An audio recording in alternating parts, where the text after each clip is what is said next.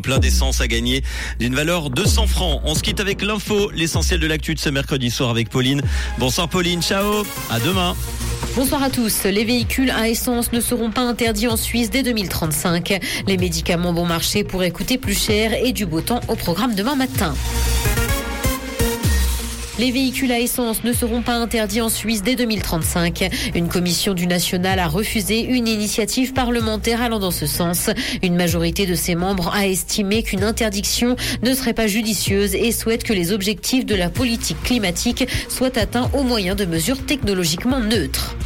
Santé, les médicaments bon marché pourraient coûter plus cher. Berne souhaite faire baisser le prix des médicaments. Cependant, la réforme en cours risque de faire grimper les tarifs des produits courants et bon marché. En cause, la formule complexe pour établir le prix d'une boîte de comprimés. Pour les médicaments dont le prix d'usine est inférieur à 15 francs, la réforme prévoit que les nouveaux suppléments soient supérieurs à ceux déjà en place. Hydrologie, la sécheresse de 2022 est définitivement derrière. Après le manque de précipitations l'an dernier, les lacs et les cours d'eau, mais aussi les nappes phréatiques ont retrouvé leur niveau habituel, et ce à l'exception du lac majeur. C'est ce qu'a indiqué l'Office fédéral de l'environnement, et ce grâce aux précipitations enregistrées notamment au mois de décembre. Dans l'actualité internationale, le suspect clé dans l'affaire de corruption Qatargate au Parlement européen va collaborer.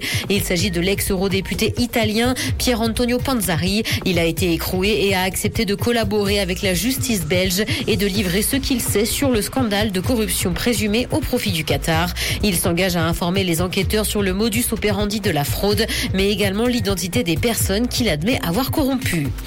Aux États-Unis, des artistes portent plainte contre des générateurs d'images par IA. Un trio d'artistes les accuse d'avoir violé les droits de millions d'artistes en ayant entraîné leurs IA sur leurs œuvres et ce sans la permission des artistes à leurs origines. L'avocat des artistes a indiqué que c'était une nouvelle étape vers une IA équitable et éthique pour tous afin que les droits des artistes soient mieux respectés notamment. Aaron Carter ne s'est pas noyé. Selon le premier rapport du médecin légiste, le chanteur retrouvé mort dans sa baignoire n'avait pas d'eau dans les poumons et sa famille soupçonne de son côté une overdose. Les résultats des analyses toxicologiques n'ont pas encore été dévoilés. Les cendres du chanteur doivent être dispersées dans l'océan. Le ciel sera dégagé demain matin et de la fraîcheur sera au rendez-vous. Côté température, le mercure affichera moins 6 degrés à Lausanne et Montreux, ainsi que moins 4 à Genève et Gland. Bonne soirée à tous sur Rouge. C'était la météo, c'est Rouge.